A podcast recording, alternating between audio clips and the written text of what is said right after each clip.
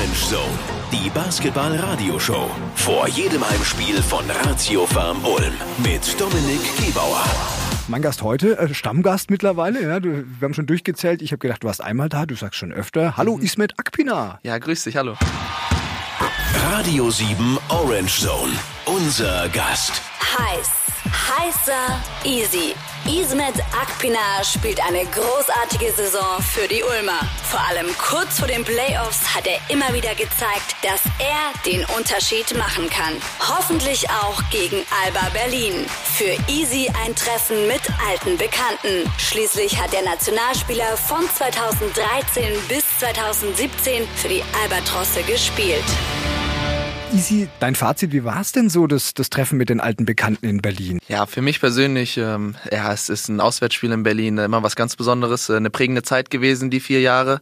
Äh, schön, äh, Familie zu sehen, äh, Freunde zu sehen, ähm, ja, das, äh, das Spiel lief dann äh, suboptimal, das haben wir uns alles anders, äh, alle anders bisschen vorgestellt. Ähm, Für alle, die es nicht mitbekommen haben, war doch eine deutliche Niederlage, dann am Ende knapp 30 sogar. Genau, ja. genau. Ähm, mhm. Berlin hat eine extrem gute Partie gehabt. Wir haben die ersten Minuten ein bisschen verschlafen und äh, das ging dann alles sehr, sehr, sehr schnell und äh, das war's dann auch mit dem Spiel.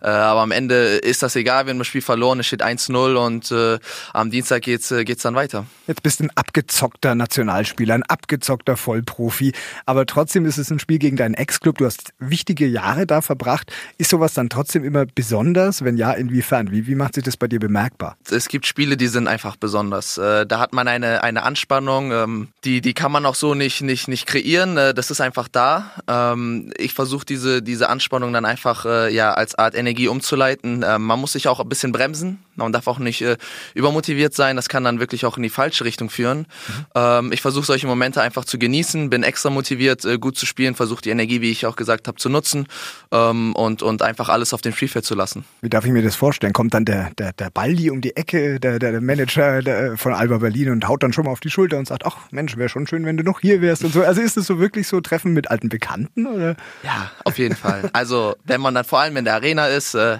sind ja auch äh, bekannte Gesichter. Es sind mhm. ja meistens äh, die, die dieselben Leute dort, die, die dann wirklich engagiert dabei sind. Mhm.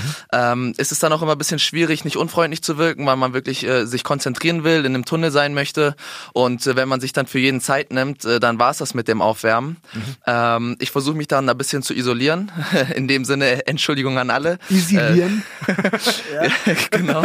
Ähm, ich versuche mich dann einfach aufs Spiel zu konzentrieren und nach dem Spiel äh, ist man dann wieder Freunde. Mhm. Ähm, und dann kann man sich dann auch unterhalten und, und äh, ja, über alte Zeiten ein bisschen reden. Aber vor dem Spiel, wie gesagt, äh, ist einfach, äh, ja, Tunnelmodus. Immer wieder äh, fragen mich Menschen, die mit Basketball oder mit Sport allgemein nicht so viel am Hut haben, hey, was ist denn das mit diesen Playoffs? Scheint ja schon was Besonderes zu sein. Wie würdest denn du jetzt kurz und knackig das diesen Menschen erklären? Was sind Playoffs?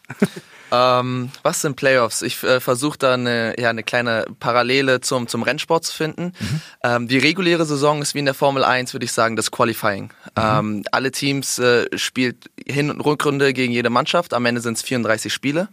Und äh, die ersten acht haben dann sogenannten die Playoffs-Plätze. Der erste spielt gegen den achten, der zweite gegen den siebten und so weiter. Äh, die Mannschaften, die, die höher platziert sind, äh, die haben den, den Heimvorteil.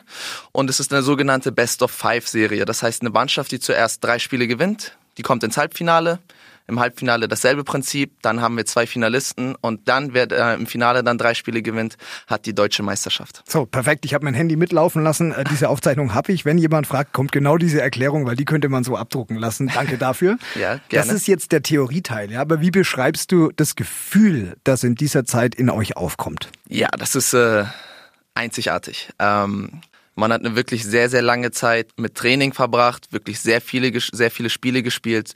Man ist unglaublich viel gereist, man hat viel erlebt mit einer Mannschaft. Und am Ende hast du wirklich auch Chancen, äh, deutscher Meister zu werden. Du hast eine gewisse Anspannung, die kannst du in einem ganz normalen Ligaspiel äh, auch gar nicht ja rekonstruieren. Die Arena ist, äh, ist immer ausverkauft, vor allem in Ulm. Ähm, die, die Stimmung ist, ist einzigartig.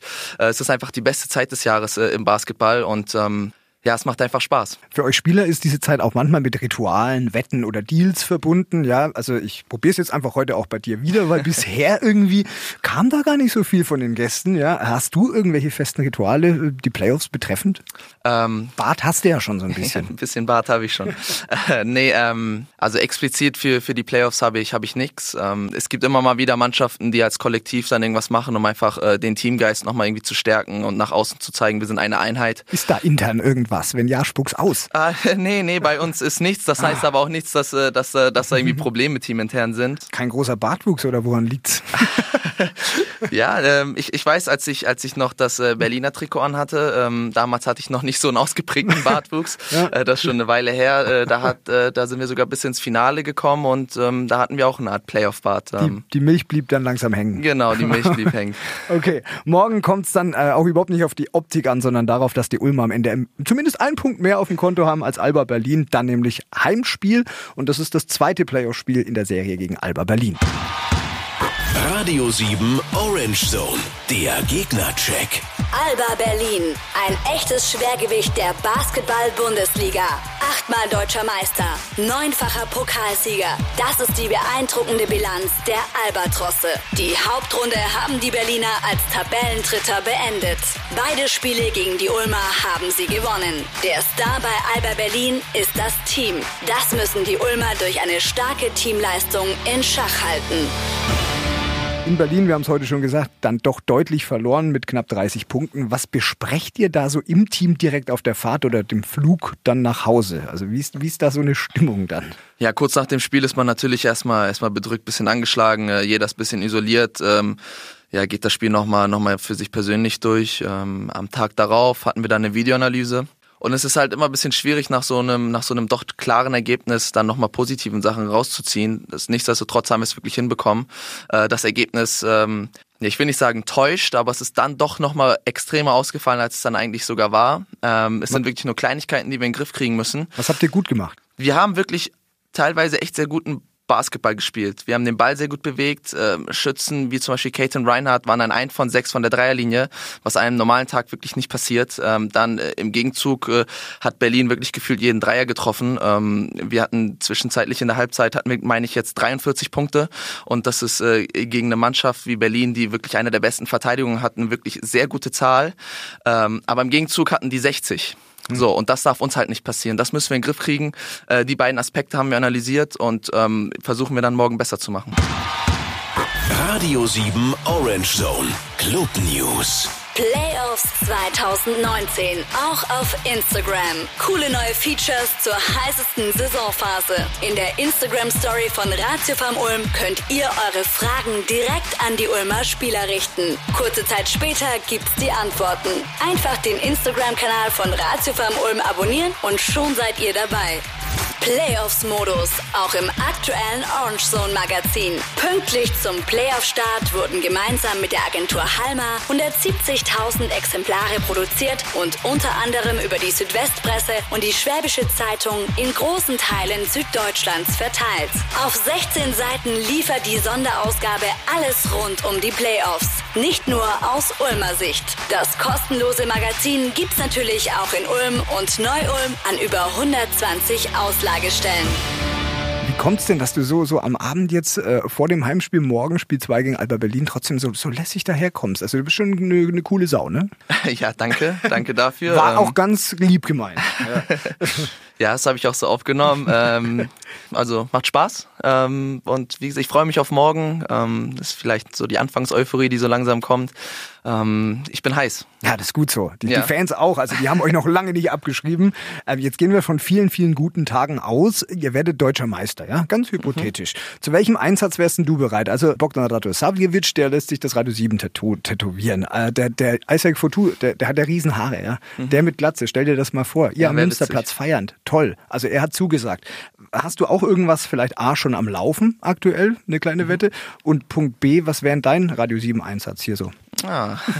ja, ich habe ich hab tatsächlich schon eine kleine Wette am Laufen. Ähm, ich wurde immer mal wieder gefragt, ob ich nicht äh, am Klavier was Kleines vorspielen kann. Ah, du bist Pianist. Ja, kleiner Hobbypianist. Ich würde jetzt nicht sagen, dass ich äh, wirklich ein sehr, sehr guter Pianist bin. das sind am ich, Ende die Besten. Die so auf Understatement machen, die können es dann so richtig gut. Ja, okay. Ähm, und ich habe versprochen, dass wenn wir Meister werden, dass ich dann am Münsterplatz ein kleines äh, Konzert, würde ich jetzt mal sagen, ähm, da kann ich auf jeden Fall zwei, drei Stücke spielen. Okay, ist das jetzt auch dein Einsatz nochmal? Wir brauchen was Eigenes, finde ich irgendwie so. Ja, Also- ich bin, ich bin offen für Verhandlungen. Du kannst was vorschlagen. Das ist gut. und Ich habe mir auch zwei Dinge schon überlegt. Zum einen fände ich, du hast ja mit Bogdan Radosavljevic, ihm hast du schon mal blonde Haare beschert, ja, weil du, er hat gesagt, er hat dich noch nie danken sehen. Im All-Star-Spiel hast du das dann gemacht und deswegen ähm, hat er sich die Haare blond färben müssen. Jetzt könntest du denken, ha, blond färben will er jetzt von mir? Nee, will er nicht. Er äh, hat sich überlegt, also ich, Bodypainting und zwar äh, das Trikot mit äh, Bogdan Radosavljevic äh, drauf. Also du oben ohne schön Body gepainted im Antlitz von Bogdan Radosavljevic. Das würde ihm, glaube ich, auch gut tun, so als kleine Wiedergutmachung. Ansonsten orangene Haare. Das sind jetzt die zwei Optionen. Ich, äh, ich nehme sehr klar und deutlich das Bodypainting. Ja? Äh, das äh, würde ich machen, gar kein Du Problem. hast ein bisschen sogar Bock witzig. drauf, finde ich, ne? Ja, Ja? irgendwie habe Okay. ich Bock drauf. Das können wir auch mal so machen. Du kannst auch gerne, ich weiß nicht, ob es die Regeln zulassen, im, im nächsten Spiel so auflaufen. Bodypainting, da Ja, sind wir ja, uns ja, einig. das ist, äh, das ist gebongt, das ist ein Deal, machen wir. Finde ich gut. Danke für die Zeit, danke für die tollen äh, Worte, auch für die Einblicke, die du uns mal so gegeben hast in die Basketball-Profiseele. Und dann viel Erfolg morgen gegen Alba Berlin. Dankeschön. Vor jedem Heimspiel von Ratio Farm Ulm. Orange Zone. Die Basketball-Radioshow auf Radio 7. Mit Dominik Gebauer.